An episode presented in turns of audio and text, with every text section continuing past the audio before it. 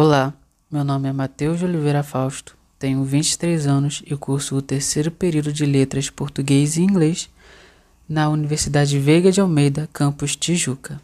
O título do, do texto é A Mosca Atrapalhada de Emei Cruz de Souza, voltado para alunos do quinto e sexto ano do ensino fundamental. A Mosca Atrapalhada Vou contar para vocês a confusão e correria que uma mosca arrumou certa vez. Uma mosca viu uma cobra dormindo em cima de um monte de lenha e, prestimosa como sempre, foi logo a avisando: Ó oh, dona cobra, fuja daí, porque está chegando alguém para buscar a lenha, e havendo aí, pode matá-la.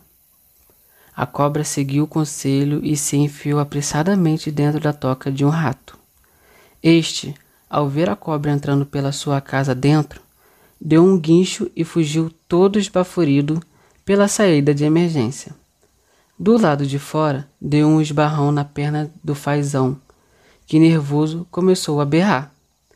O macaco, que estava dormindo, ao ouvir a gritaria, deu um pulo tão grande que um galho caiu em cima da cabeça de um elefante que estava passando debaixo da árvore naquele momento.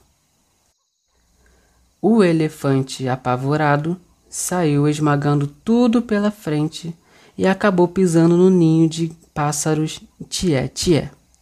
Esta ave, que tem as pernas vermelhas como fogo, ficou tão zangada que incendiou a planície. O veado, que passava por ali por perto, queimou as patas e correu em direção ao rio para se refrescar. Estava tão assustado que se esqueceu de gritar, como fazia sempre, para avisar as mulheres da aldeia que estavam banhando-se no rio para se vestirem. Elas saíram correndo e foram reclamar ao chefe da aldeia. O veado foi então chamado para se explicar. Ele pediu desculpas e pôs a culpa no pássaro em tié-tié. O chefe da aldeia mandou chamar o pássaro e este se defendeu acusando o elefante. E assim por diante, todos os animais metidos na confusão tiveram que se apresentar ao enfurecido chefe da aldeia para se justificarem. Até que chegou a vez da mosca que quis fazer um bem à visão da cobra e acabou se dando mal. O chefe da aldeia reuniu o conselho de ancião para julgar o caso, e ela foi perdoada. Hoje vive por aí zumbindo no nariz da gente.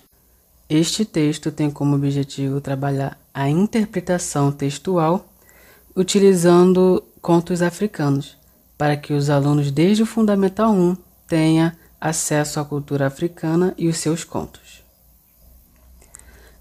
A Mosca Atrapalhada, de Emei Cruz e Souza.